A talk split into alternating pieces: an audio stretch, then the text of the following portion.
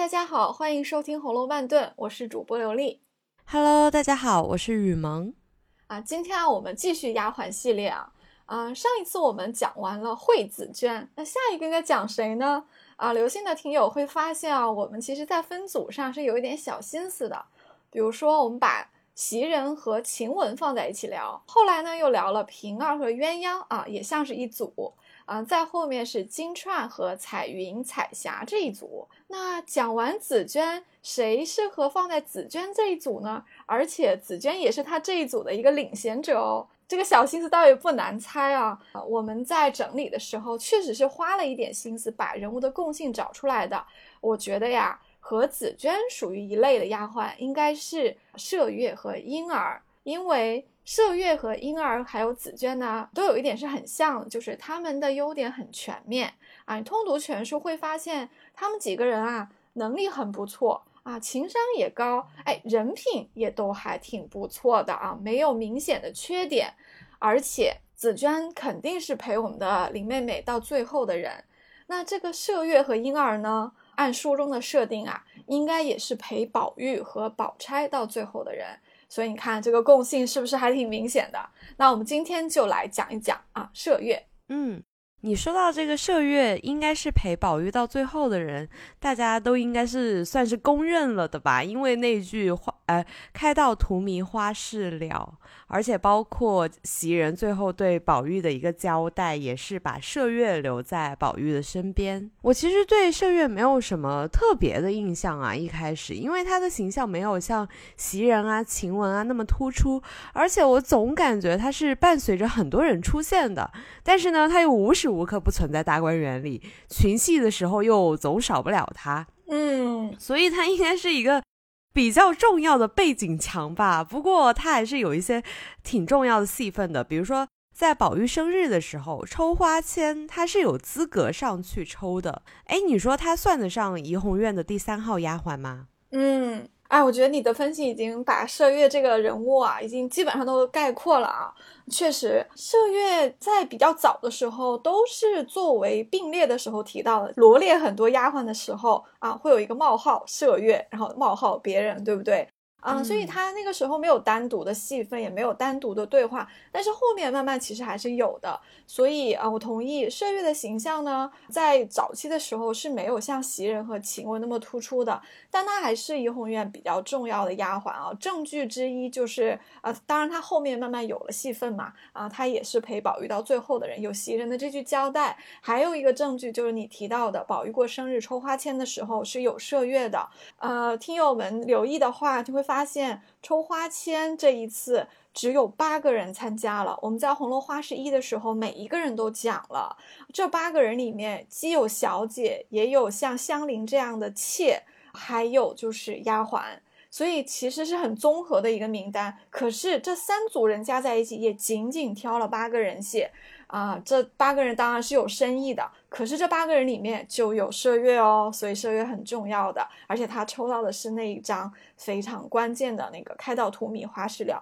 嗯，我觉得麝月应该算是怡红院的，嗯，差不多是第三号的丫鬟啊，因为从每一次提到的群戏里面的顺序来说，他也是这样的，通常都是袭人、晴雯、麝月，再有秋纹啊、碧痕啊、齐散啊。紫霄啊，这些人，当然在最早期的时候还有欠雪，可是后来就慢慢没有欠雪了。还有一个媚人，也是后来就写没有了的啊。所以从这个呃罗列来看呢，麝月其实还是比较主要的，因为她也是跟晴雯一样啊，就是在宝玉身边做一些比较精细的活的。而且我们从王熙凤和王夫人的一个私下里的对话，他们在讲削减预算的时候，其实有聊过的啊，他们在盘点。啊，每一个主子的房里面有多少个丫鬟啊？这些丫鬟是什么样的级别的时候是提过的。像怡红院里面只有袭人一个是一两银子的，按理说宝玉这个级别是没有一两银子的丫鬟的哦。袭人为什么是一两？因为她还算在老太太的编制里嘛。所以可见袭人和鸳鸯啊、琥珀啊可能是一个级别啊，是拿一两银子的。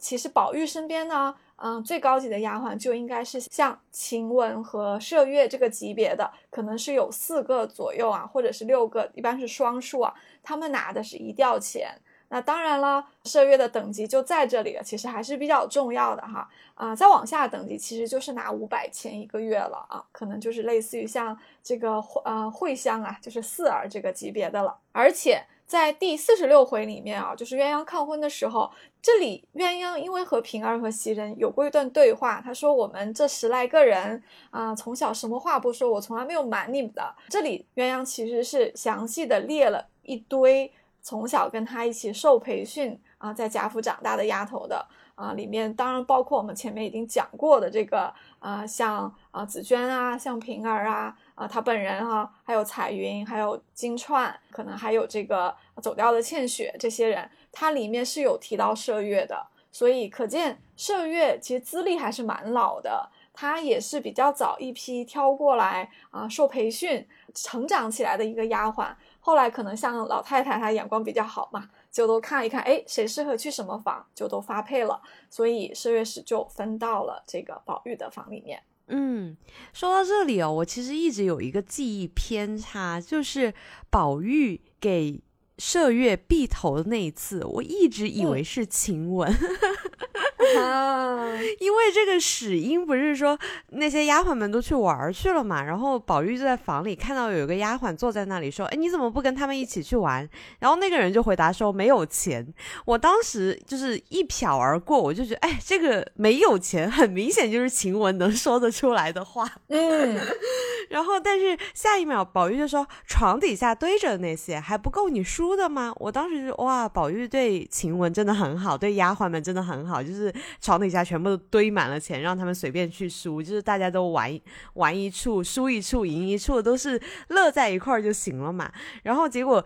那个时候，麝月就说：“都去完了，这个屋里就交又交给谁呢？就是这里面的活儿又谁来干呢？那证明其实麝月呃就是有袭人的那一面的，就是特别的周到啊，就是把这个家打理的特别的好。而且宝玉当时有一句评价嘛，说麝月公然又是一个袭人了，那是不是就说明袭？”麝月跟袭人更像，或者说麝月是袭人这一派的呢？哎呀，这段写的真的其实是特别好的，而且这个可能是麝月的第一次比较公开的一个亮相啊！而且因为他讲的话比较多，其实是可以从他的言行里面，我们是可以看出这个人的性格和品行的。这段发生的背景呢，是大概是在元妃省亲后。因为元妃省亲是个大事，所以家里特别的忙乱，很紧张。那省亲完成之后呢，大家就可以喘口气了。而且这个时候正月应该还没有过啊，所以还算是一个年啊，大家就一起在玩耍啊，所以会有一些打牌这样的休闲活动。因为也没什么大事了嘛，所以丫鬟们都去打牌了。而且书里特意提到说袭人病了。就要养病嘛，躺在床上。那打牌的是哪几个人呢？哎，我们要注意啊，曹公每一次罗列的时候都是有深意的。他把谁放在里面提还是不提，其实他是有安排的。你看打牌的是这四个人哦，晴雯、启散、秋纹和碧痕，这四个也是蛮重要的丫鬟，对不对？他们去打牌了，那麝月就没有去，然后被宝玉撞见了。就是你刚刚说的这一段话啊，这段话其实也挺有趣的。宝玉说：“你怎么不同他们玩去？”那麝月说没有钱，这个没有钱真的是没有钱吗？当然不是啊，因为接下来宝玉不就说床底下堆着那么些钱不够你输的，这一方面是显示出来宝玉对丫鬟是比较大方的。另一方面啊，其实贵族的啊少爷和小姐对这种小钱都是不太在意的，因为我们之前也讲过，黛玉嗯给佳慧抓了一把钱，还有就是宝钗让老婆子来给她送燕窝，黛玉就赏了她五百钱，五百钱是二等丫鬟一个月的这个工资，对不对？就是大丫鬟这五百钱也是她工资的一半啊，也是很多钱。所以其实对于这些大小姐和大少爷来说，家里面应该是备有很多的这种小数目的铜钱的，就是给他们打麻将用的。因为后面也提到啊，凤姐陪老太太打麻将，她还要故意输一点点钱给老太太，对不对？然后平儿不是怕凤姐带的钱不够用吗？让丫鬟又送了一吊钱过来，就是给专门给她输的。所以宝玉说床底下堆那么多钱还不够你输的，其实就是刚刚我们讲的这个场景的一个很活灵活现的一个再现啊。可是麝月为什么说没有钱呢？我觉得这个是很生活化、很自然的一个反应。其实他就是用一个很呃，相当于是找了一个理由搪塞，对，去搪塞宝玉。当然不是没有钱嘛，可是我现在也不想跟你啰嗦说一大堆，我就说哎没有钱，所以不去。其实是希望这个对话就结束了的。可是宝玉还挺认真的，就说有钱的嘛，你怎么不去，对不对？你看说到这里，麝月就必须把真实原因说出来了啊，嗯，他就讲说都去了，这屋里交给谁？那一个又病了，那指的是袭人哦，啊，屋里上头。是灯，地下是火，因为正月嘛，就点灯的还挺多的。其实古代还蛮容易出火灾的，在大观园里面，其实我提到过很多次，过年的时候每个房子房子里面都会留人的，不能都出去玩的，不然这个灯破了怎么办？风刮了怎么办？对不对？老妈妈们老天拔地服侍了一天，该叫他们歇歇了。小丫头子也是服侍了一天，这会还不叫他们玩玩去，所以让他们都去吧，我在这里看着。啊，所以麝月其实是很懂事的，而且他是主动的承担了一个责任啊，因为他觉得他还是一个地位比较高的丫鬟嘛。那如果自己去玩，让很辛苦的老妈妈和小丫头留下来看呢，是有点不仗义的。你看，这其实是一个很好的领导哦。对啊，而且我不是说我有记忆偏差嘛，因为我会认为袭人病了，那理所应当就是当家的人应该是晴雯呀，所以我这里就理所应当的把麝月当成了晴雯来看，就是第一次看书的时候就会这样略过去。嗯，我们其实，在晴雯的话题里面也讲过了，晴雯是有很多小毛病的。我们不是说我们讨厌晴雯，其实晴雯是个不错的姑娘，她是有毛病，她不是一个坏人啊。我们再重申一下。那晴雯的很多小毛病里面就包括一个这一点，就是有一点点懒，然后呢不太愿意多做一点事情。晴雯只是比较愿意帮宝玉的忙，可是她好像对怡红院的其他事情她是爱管不管的样子啊。嗯，就像你说的，如果说晴雯自己把自己看作怡红院的二号人物的话，而且她时常还要争一个一号，对不对？她不是很服气袭人比她排在前面啊。那你不就应该在这个时候挑起大梁来吗？袭人病了，那这个家里面照看一眼的事情，这个责任应该是你晴雯来担啊。可是晴雯就跑出去打牌了，也没有人叫麝月做这件事情，所以可见麝月其实他是主动的做的，他是衡量了一下，说哦，这几个都去打牌了，袭人病了。那我难道真的让老妈子和小丫鬟再去做这个事情吗？这不合适，因为其实看这个家还是蛮重要的一个责任的。所以你看，啊，麝月就担起来了，说明他的责任心是更强的。他不像晴雯那么自我，那么爱玩啊。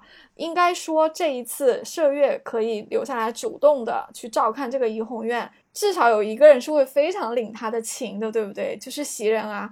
我们倒得不出一个结论，说麝月此举啊是在拉帮结派，或者说是在和袭人做盟友。其实一直看到后面，你会发现麝月这个人相对比较中立，他和袭人关系不错。其实他和晴雯也还好啊，他们只是拌拌嘴，但是没有什么大的矛盾的。纯粹是因为麝月这个人真的就是有责任心。他并不是说为了得到一个表现，或者是得到宝玉的一个表扬啊，才去啊留下来看房子的。如果他是的话，他就不会一开始说没有钱了，他一开始就会跟宝玉讲这个大道理，对不对？这样不就得一个少爷的欢心吗？可是我觉得麝月这个孩子是挺老实的，他一方面挺主动的，对吧？你看麝月有一点像一个小领导，大领导不在的时候，他没有欺负基层员工，他觉得说那这个活我来，你们去玩吧。可是他也挺实在的，也没有说在大大领导来这个视察的时候去表现一番，所以我觉得这一个这一段的小细节啊，真的写出了很多人，我觉得写出了麝月其实蛮可爱的这一面的。当然也显出了这个晴雯啊，略略有点没有那么主动的做事情啊，对不对？你看，就跟怡红院好像没什么关系的样子，他也不是很上心。可是他争宠的时候呢，就又觉得他自己是怡红院里很重要的一个人。这个其实是请问身上很多言行不一，或者说他有一点双标的地方啊。嗯，而且接下来的那一段，我觉得麝月跟宝玉两个人都是那种很暖的那种小棉袄啊，因为。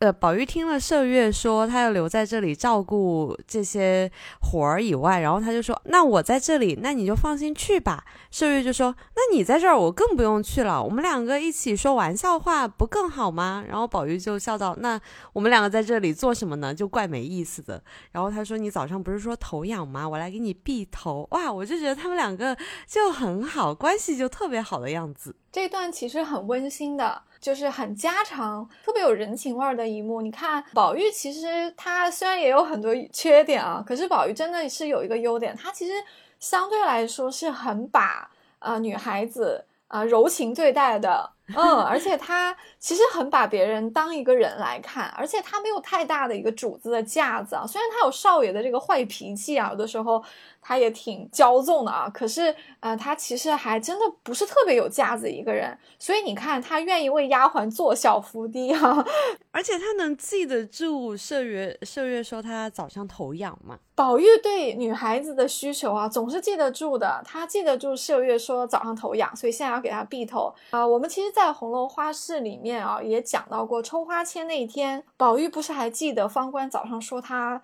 很馋这个酒吗？方官说，呃，我以前很爱喝酒啊，喝三二斤的好汇泉酒。方官可能是南方人啊，大概是苏州无锡那一带，所以他喜欢喝汇泉酒。所以后来学了这老石子啊，就不给喝了，因为他唱戏要保护嗓子。所以今天他说你们都不许拦着我，让我痛痛快快的喝。可是到晚上呢，因为大家抽花签上席的时候呢，方官这个级别又还不是这个八个人中的一个人。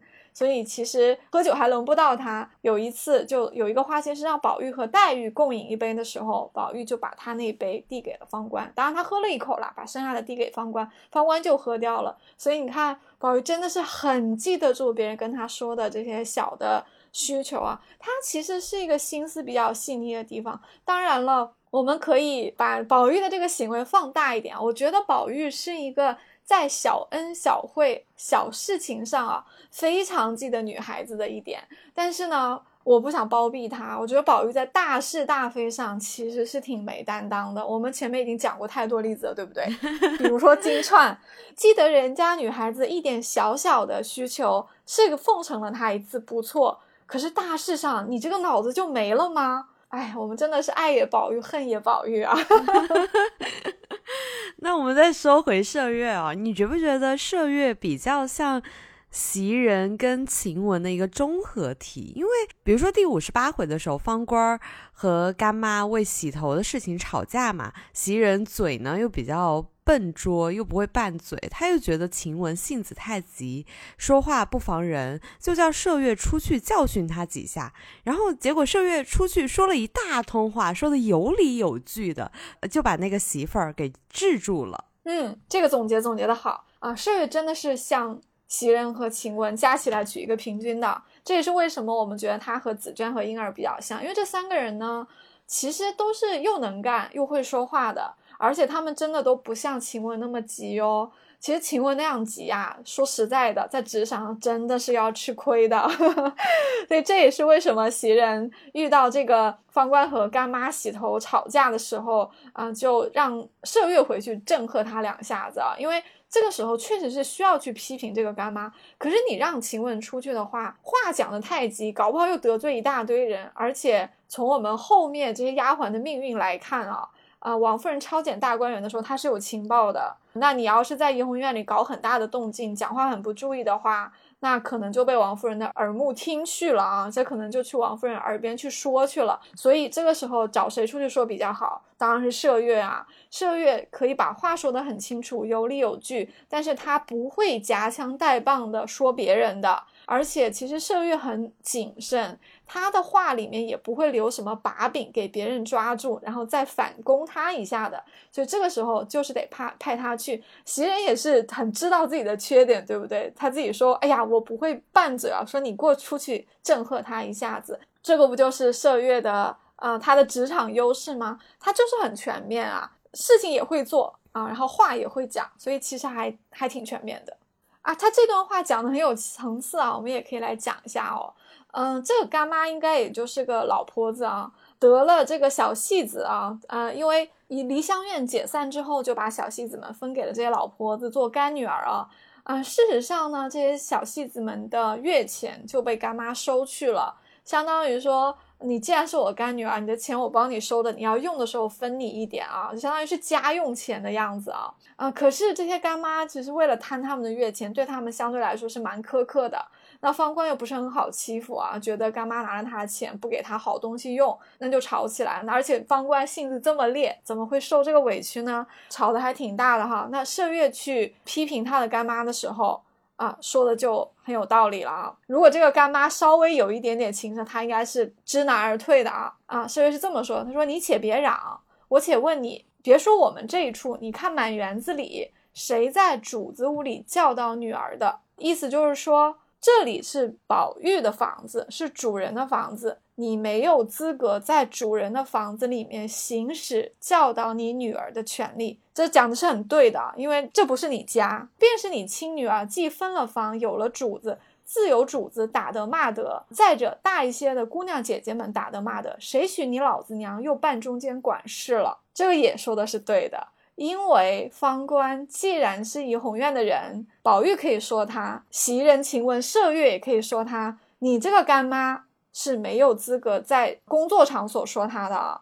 啊，这个等级其实是很很分明的。你是越老越没了规矩啊！你前儿见坠儿的娘来吵，你也跟着他学。你们放心，因连日这个病那个病，老太太又不得闲心，所以我没回。等两日闲了，咱们痛回一回。大家把威风煞一煞才好啊！宝玉才好了些，连我们都不敢大声说话。你反打的人狼嚎鬼叫的，上头能出门了几日，你们就无法无天的，眼里没了我们。再两天，你们就该打我们了。他不要你这干娘，怕粪草埋了他不成？这后面一层一层越发越呃犀利了，我觉得这个挺厉害的。首先，他定性为方官的娘是没有规矩，而且你年纪这么大没规矩更要不得，你不羞愧吗？对不对？而且你怎么不跟好的学，跟不好的学呢？你看前几天坠儿被赶出去的时候，他妈来闹一趟，你也来闹。事实上，坠儿的妈是一个反例，怎么可以跟反例来学呢？而且这几天家里面。宝玉生病刚好了，我们讲话很注意。这个当时应该是有这个老太妃的这个事情啊，所以家里的女主人们都出去了，不能因为家里的女主人都不在家，你们就开始得意忘形了。等他们回来，我们这些大小事情都是要去回复的，到时候你们可就威风就煞没了啊！麝月把这个中间的所有的利害全部都跟这个干妈去讲了。让这个干妈听完之后，我相信她可能是觉得五体投地啊，因为这么大一个年纪被怡红院的一个丫头教唤教训一顿，其实也挺没面子的。嗯，这样的话，我终于能理解为什么袭人嫁给了蒋玉菡之后，劝宝玉说：“好歹留着麝月。”脂砚斋不是也说嘛：“花袭人虽去未去，留下麝月照顾宝玉，袭人也应该比较放心。”那其实我觉得啊，就是。呃，麝月不是在宝玉的生日上抽到那个花签，叫荼蘼花吗？判词又叫开到荼蘼花事了。花事了呢，那袭人又姓花呀。袭人嫁给了蒋玉菡之后，她这个事情就了了，所以他就把麝月留给了宝玉，服侍宝玉跟宝钗，还是挺有这个深意的。你这个角度，我其实一开始没有想到，就是忘掉了。呃，袭人是姓花啊，这么一个典故。其实还有一个人姓花的，就是方官也姓花啊，呃，很有趣，对不对？你看，因为宝玉他的生日呢，有很多坊间的推测，包括周汝昌先生啊，推测出来是四月二十六，而且有一年他是赶上了这个芒种节嘛，好像有一点点是说宝玉是在芒种节生的，那一天是送花神嘛，那本来。嗯，宝玉就是一个护花使者嘛，所以啊，赋予他的这些，他的生日也好，嗯，过生日那天抽花签也好，都是有深意的，因为有点像是他见证着这个大观园的离散，然后一个一个的花朵一般的女子都要走了的，都要离开的这个这个意思啊。所以麝月抽到的是啊，荼蘼开到荼蘼花事了，像你说的，可能麝月就是在袭人这朵花 嫁了蒋玉菡了了之后。他是见证了这一一切的人，最后他可能是留下来照顾了宝玉一段时间啊。而且麝月抽到的这个签上呢，还有一个相当于是评语啊，就是因为每一个花签都会写说谁喝一杯谁陪饮，对不对？这个因为是个酒令游戏嘛，麝月这一张上写的是说在座的要各饮三杯送春，就每个人都要喝三杯哦。这张牌简直就是个王炸的。因为一般人家抽到就是喝一杯，或者是上家下家陪一杯而已啊。其实这是一个很厉害的一个评语啊，意思就是说喝完这三杯酒，送一下春天，春天就结束了。这也是为什么宝玉看到这张签的时候，他其实是露出了一种忧愁的这个面容啊，因为他知道这个离大观园的这个散去就不远了。所以麝月，我觉得这个人的人物身上是寄托了很多的对大观园命运的一个伏笔吧，一个暗示吧。我在这里一直有一个思考啊，因为荼蘼花开代表着女子的这个青春已经过去，而且荼蘼花它就是花季最后盛放的一个鲜花，所以说荼蘼花开之后，人间就是再无芬芳的一个寓意。荼蘼花开的结局也许就没有想象当中的完美啊，往往就是伤心散场。可能宝玉当时就是在伤心这个吧，就是苏轼不是有写诗说“荼蘼不争春，寂寞开最晚”，是不是这里就寓意着说麝月就是大观园里盛放的最后一朵花呢？坊间一直有一个争议，说麝月是王夫人。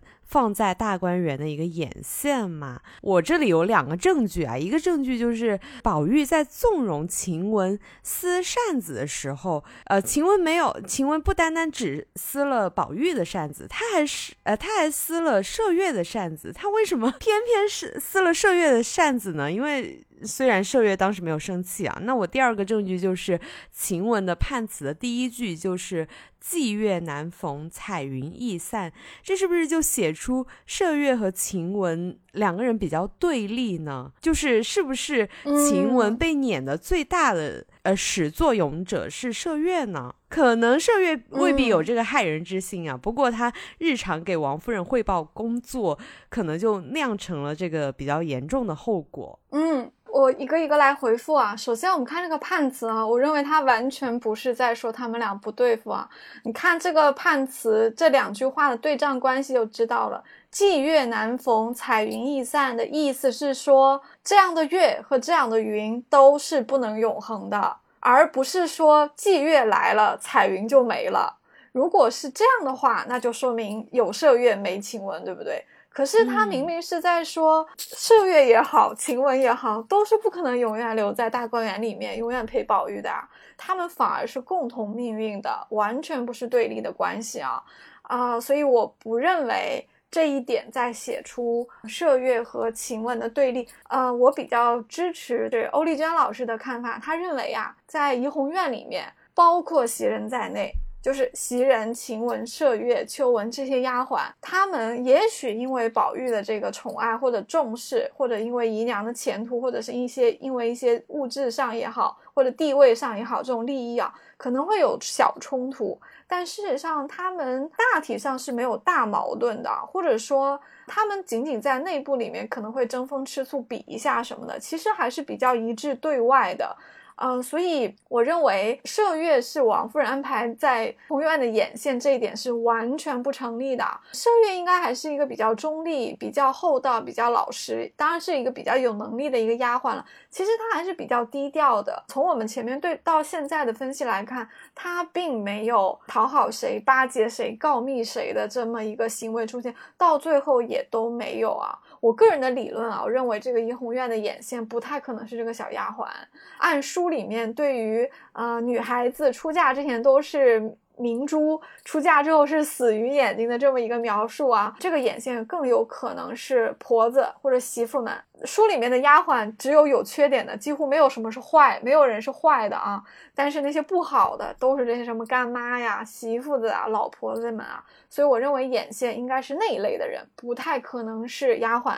更不太可能是麝月啊！你刚刚讲的这个撕扇这里啊，我觉得是有点走火入魔了。凭什么？因为晴雯撕的是麝月的扇子，就来影射晴雯在这里是呃，因为和麝月不对付，故意把他扇子撕了，暗示出来说我要我要跟你对着干的意思，其实完全不是。呃，晴雯撕扇这。这一段呢，如果我没有记错的话，应该还是发生在袭人身体比较不好的时候。这个晴雯早上还跟宝玉吵了一次嘛，啊，拌嘴了。然后晚上回来的时候呢，晴雯还没有下这个台阶，她其实是在。宝玉放在院中的这个凉榻上睡觉的，宝玉就过来推他一下，说他，因为他以为是袭人啊，他就问他有没有好了。所以你看，宝玉其实很关心袭人哦。可是结果他一看，原来是晴雯，那晴雯当然没有什么病啊，只是想休息一下才躺在这里。所以他们就有了一段对话，聊着聊着就聊到这个扇子上来了。宝玉就说。东西嘛，就是个东西，意思就是哪有人重要，你想要你就撕。这个晴雯说，那你就拿来给我撕，我就爱听这个撕扇子的声音。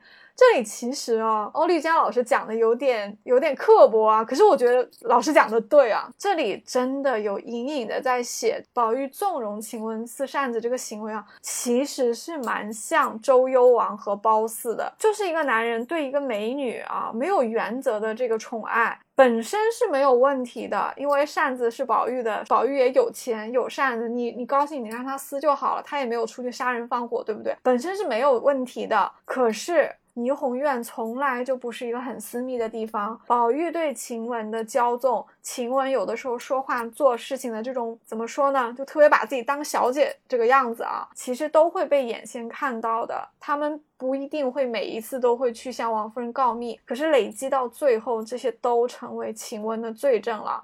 所以这一次，其实四扇子这件事情，虽然我们觉得是一个很有戏剧性场面的一一场啊，好像很美的样子，然后总觉得晴雯本来就是个美女啊，然后这一章节好像很痛快的样子。但是如果说你放到结果论的这个框架里面的话，就未必是一件好事情了。在这个戏里面，你看。麝月是没有参与的，他不但没有参与，而且他立场鲜明地表达了他的看法，他不同意，他觉得这个是造孽的，把好好的东西撕掉，扇子又没得罪你，你为了逞自己一时之快去撕扇子，所以麝月说的是我可不造这个孽，而且当时宝玉不是把麝月的手上的扇子也夺给晴雯，让晴雯撕吗？晴雯是撕了，当时麝月就不开心，他说这是怎么回事儿？拿我的东西开心。宝玉说：“打开扇匣子，你去，你捡去什么好东西？意思就是说，撕了这个，我们家里还有扇匣，你再去拿一个呗。”然后麝月说：“既这么着，我就把匣就把匣子搬出来，让他尽力的撕，岂不好？”宝玉说：“那你搬去啊。”这个对话越走越离谱了，离了大谱啊！这时候麝月就说出来：“这个我可不造这孽，他也没折了手，让他自己搬去。”我觉得这段写的很好，就是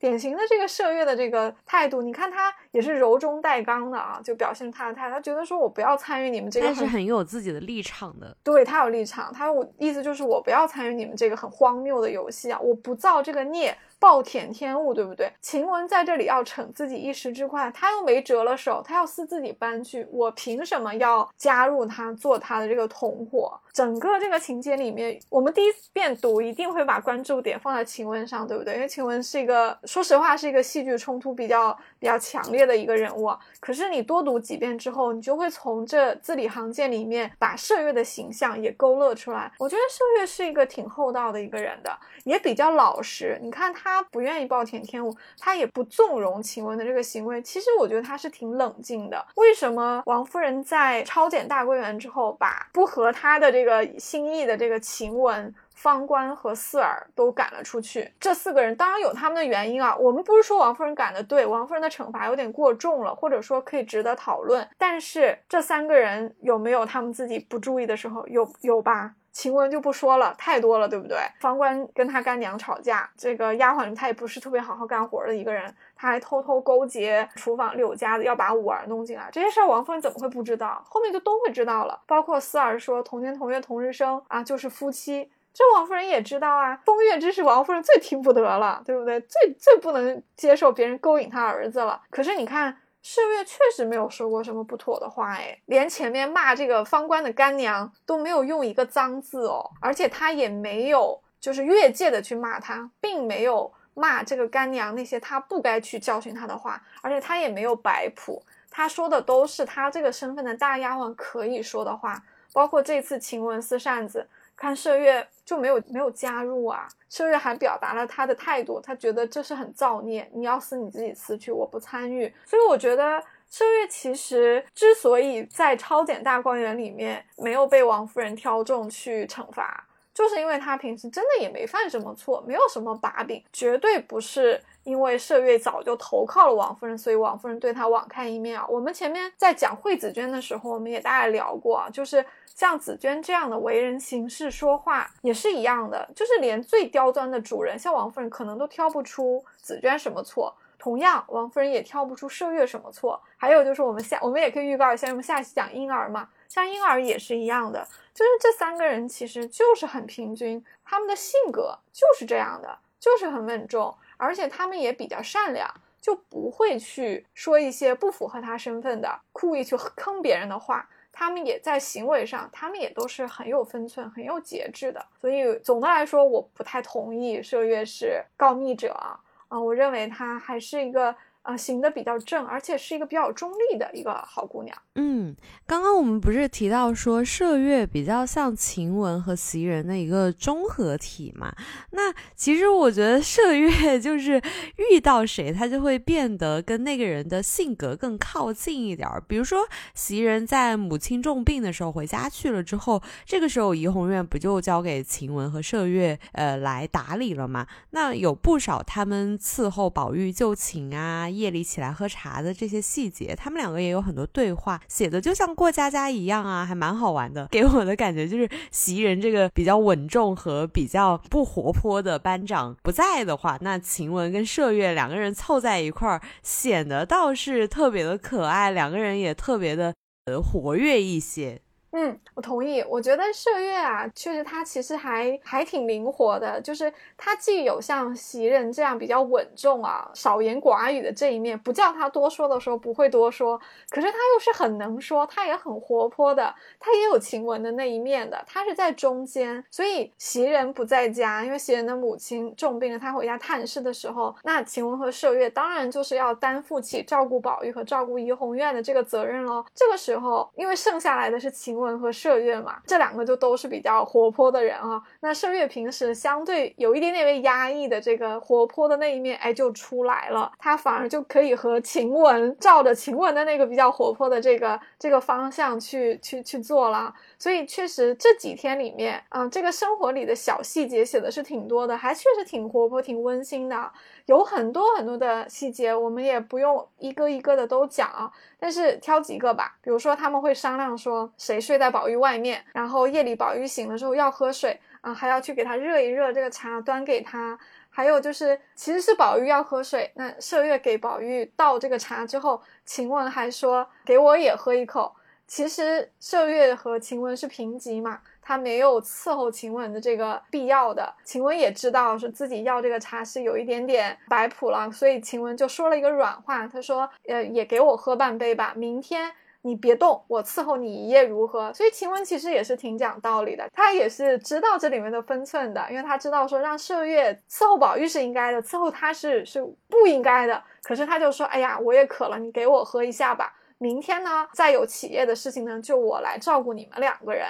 所以你看，其实还挺有点小义气的啊，就是两个人当班嘛，我们两个人来安排一下这样的工作的这个意思。而且麝月晚上出去上厕所。嗯，晴雯就非要去偷偷的坐在他后面去吓唬他，这个就是挺小女孩的。嗯，宝玉就还很操心，他觉得说你别吓唬他了，一会儿自己着凉。果然晴雯着凉了，回来之后宝玉就很关心他，说：“哎呀，你快把手拿进来捂一捂。”这些都是很可爱的小细节啊。因为袭人这个大班长啊，这个有点像大姐姐的一个人物不在家，所以从宝玉开始到晴雯和麝月就都有点开始闹腾起来了，还挺活泼的。这些小。小小的细节，如果大家回去读啊，都在五十一和五十二回啊，你会发现，就像欧丽娟老师说的，这个怡红院的女孩子里面，尤其是至少是晴雯和麝月之间吧，其实没有什么矛盾。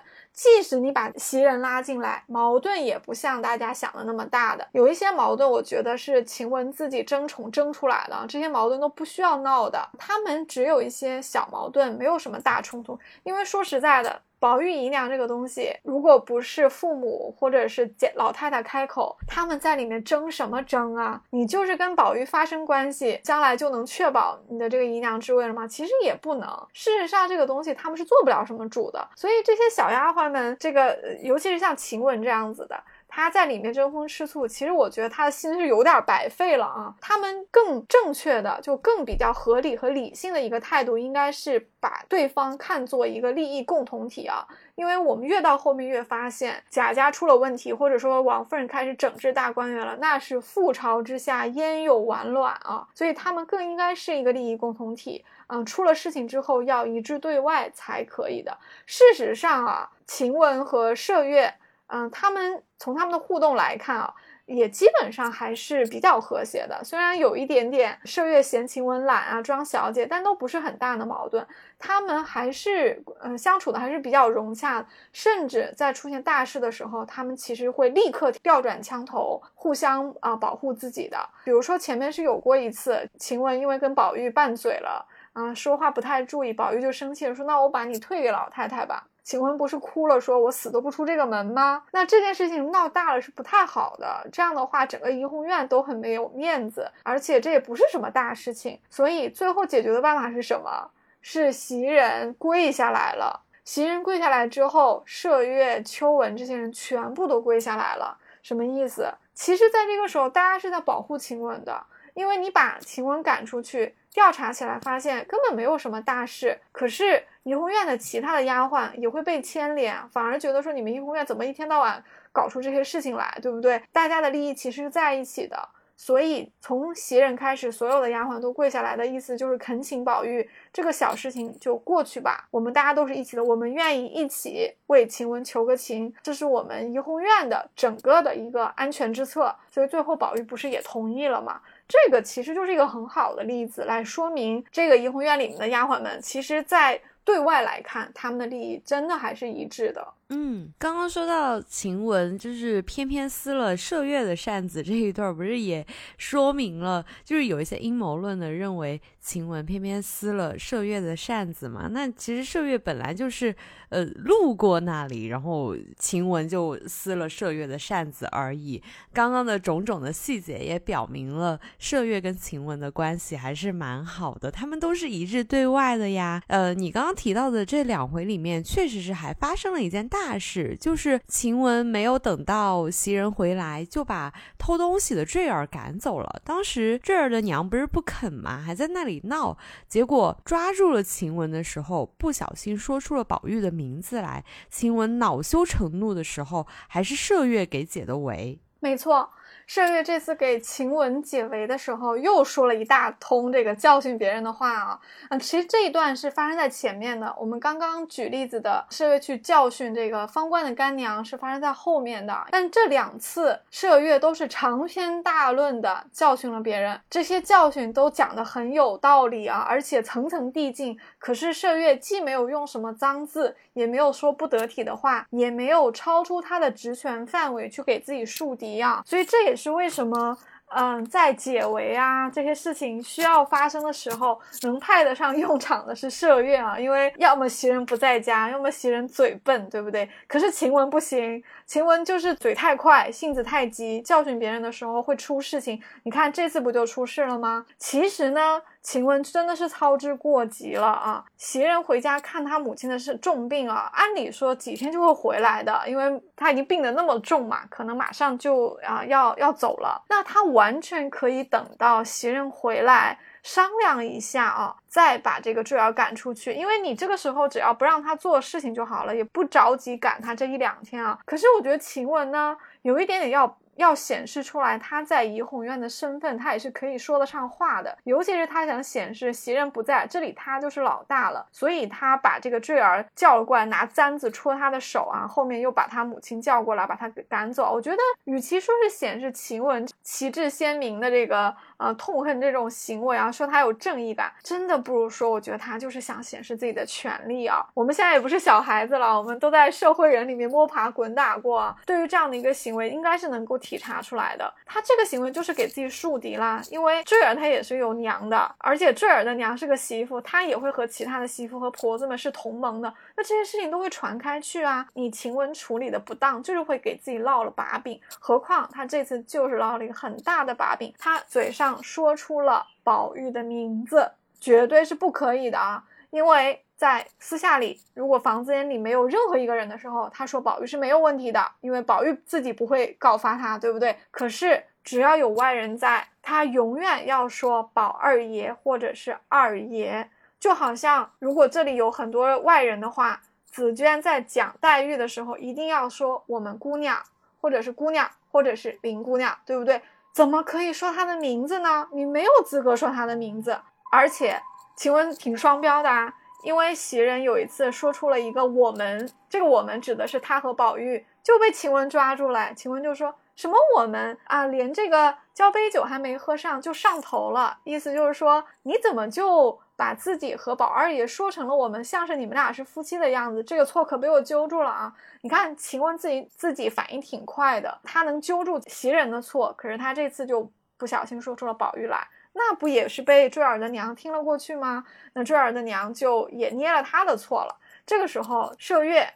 又说了一大通的话哦，把这个晴雯给救下来。这一次救的可不容易啊，这次太难救了。你看，我们来看看麝月是怎么说的。他要说很多的话才能把晴雯给救下来的。麝月说：“嫂子，你只管带了人出去，有话再说。这地方岂有你叫喊讲理的？你见谁和我们讲过理？别说嫂子你，就是赖奶奶、林大娘也得担待我们三分。”这是第一层意思，意思就是说，你老人家就把坠儿带出去吧，有理以后再讲。而且我们怡红院不是一个一般的地方，也不是你能有这个资格来讲理的。别说你了，像赖奶奶、林大娘，这都是管家娘子啊。也得担待我们三分，意思就是说你还没这资格。然后下一个就是讲名字，他说便是叫名字，从小到如今都是老太太吩咐过的。你们也知道，怕难养活，巴巴的写了他的小名，到处贴着，叫万人叫去，为的是好养活，连挑水挑粪花子都叫得，何况我们？意思就是说，宝玉因为老太太特别疼，怕不好养活。所以要把他的名字写出来，贴到很多地方，就让万人叫，这是民间的一个习俗啊，就是别人都叫你的名字，这个你就好养活，阎王和小鬼就不好来捉你走了。所以连挑水挑粪和花子都叫得，当然我们也能叫的了。其实麝月在这里是讲了一个强词夺理啊，挑水挑粪的外人是可以叫，因为他们也不认识宝玉嘛，他们也不在怡红院啊。但事实上，怡红院的人确实是不该叫的。但是因为麝月讲的如此的 有理有据啊，就是理直气壮的，坠儿的娘也插不上嘴来反驳他啊。接着又说，连昨日林大娘叫了一声爷，老太太还说他呢。此事一件，意思就是说，老太太还不许我们叫她爷呢，就要叫名字。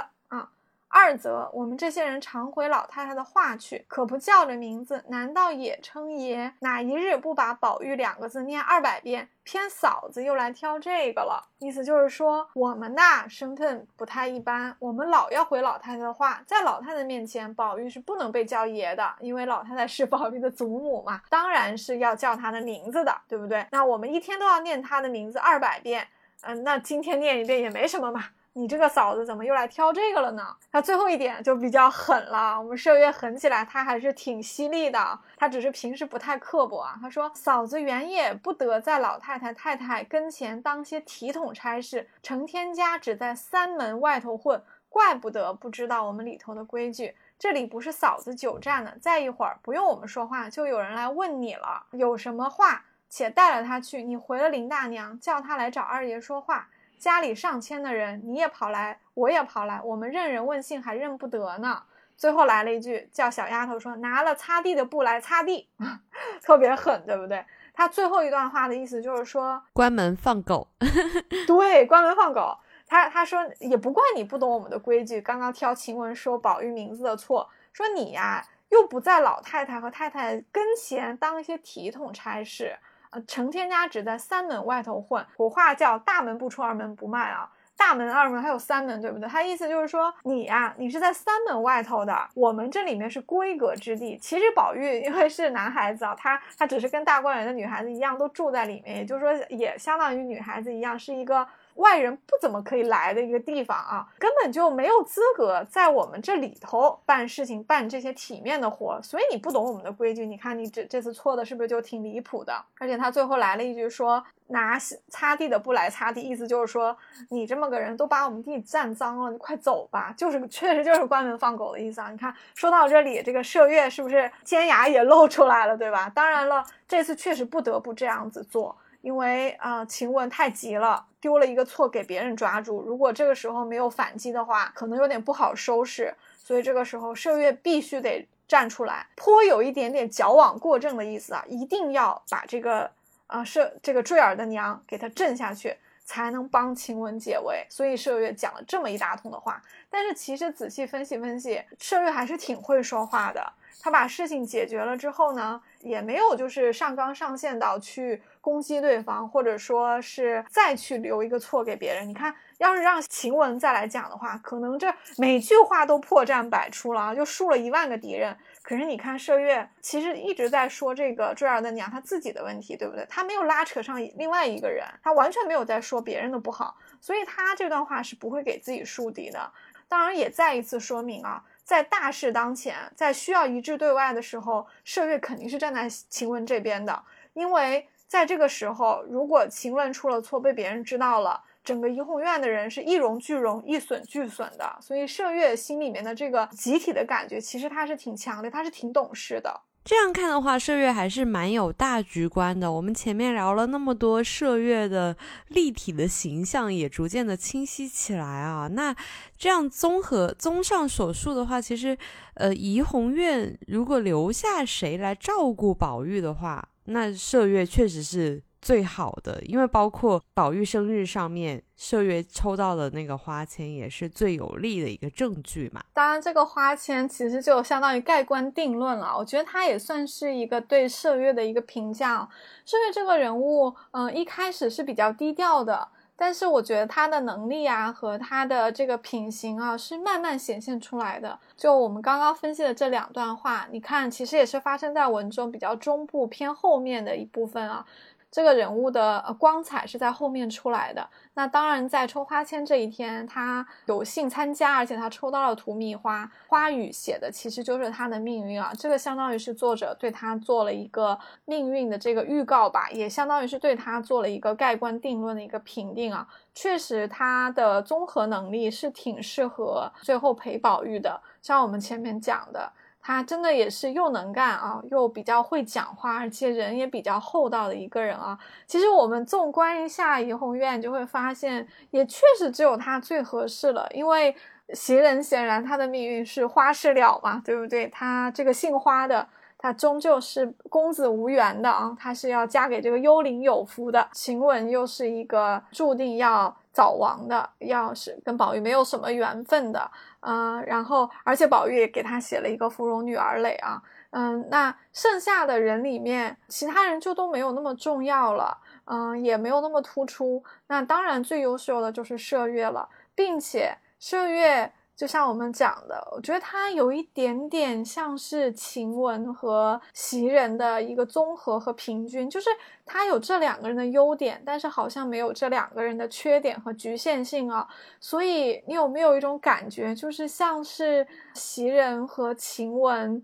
都不得已的离开了宝玉，可是他们把他们的一部分留在麝月的身上，通过麝月这一个人物来去照顾宝玉了。我我有一点自作多情啊，我这么想啊，但是，呃，但我觉得这是一个文学上的一个想象啦。我确实觉得麝月承载了一部分袭人与晴雯对宝玉的这个感情啊，而且他其实是。相当于两个人的，你说是平均值也好，综合体也好，还是怎么样啊？就是有一点像是这两个人虽去未去吧。嗯，麝月就是不显山不露水啊，而且该要他出马的时候，他也不畏畏缩缩的，他也一定会出出面负这个责任的。他就是一个很立体的一个人，而且曹公对他的评价也是非常的中肯吧，因为很多细节上面也说明了麝月他不是一个尖锐的一个人物。嗯嗯，这里我分享一个我读书的一个小技巧啊，因为我们在讲丫鬟系列的时候。嗯，经常会看到他们常常是一笔带过的。那怎么去从非常微小的描述里面看出作者对这个人物的一个思考意图和一个安排呢？或者是褒贬呢？那这个褒贬是一个比较有明显的好恶倾向的一个词了。其实也不难的，只要我们很留心就知道了。我们要知道，曹雪芹在写众人的时候，他是滴水不漏的。比如说，包括谁不包括谁，尤其是在写众人的时候，他是绝对不会错的。啊，我举一个例子啊，在小红去给王熙凤跑腿办办了一个事情，然后得到了王熙凤的这个高度评价，并且。公开表示要挖他去自己身边的时候，呃，小红当然应应对自如啊。后来他回到了怡红院，因为他是有技巧的表示了自己愿意，可是他也不能说他要离开宝玉，对不对？这不太合适。这个说完了话之后，回到怡红院呢，就被众丫鬟们看到了、听到了，就讽刺他说：“哦，原来是攀高枝去了。”这个时候，他们就说了一段讽刺他的话，意思就是说，你只有长长远远的被人赏识啊，才算啊。今天沾了这么一回光，也算不得什么。这段话的时候啊。嗯，曹公罗列的人是谁呢？是谁在参与挖苦小红呢？是晴雯、秋雯和碧痕。注意啊，是这三个人哦。但是其实那天袭人和麝月也在家的，而且就在这个事情发生不久后，袭人和晴雯就有戏份了，所以他们其实也在的。但是他们没有参与这个对话里面，他们没有加入在一起去挖苦小红。所以你看，明显啊，在曹公的笔下，袭人和麝月就是比较厚道的两个人，他们是说不出这种挖苦别人或者说讽刺阴阳怪气的这个话来的。这些小细节都是可以帮助我们去勾画一个人物的形象的，尤其是在像麝月这样群戏很多的人的身上的时候。我们就要特别的留意这样的小细节，因为不是每一个丫鬟都有大段的独白让你去揣测她到底是什么样子，所以我们就要更留心这些群戏了。好，那麝月的话题我们今天就聊到这里啊。同样，我们其实还想在结尾抛一个开放性的问题给大家哦。呃，后面的三十回我们看不到了，我们不知道麝月的命运如何啊。但是其实和对紫娟的良好祝愿一样哦，就是我们读者可能也是会对。射月的归宿和命运有一个良好的期盼的，我们是希望说这个稳重厚道又能干的麝月有一个好归宿，这可能是一个读者的一个一厢情愿啊。但是我相信这个曹公应该也能理解吧，也不知道曹公会不会让我们如愿啊？那大家如果对麝月的结局有一些有怎样的一个揣测，或者是从线索中得到了一些怎样的这个看法呢？也欢迎在留言区。告诉我们，嗯，那好，我们今天的节目就到这里了，我们下期见。我是刘丽，我是雨萌，我们下期再见，拜拜，拜拜。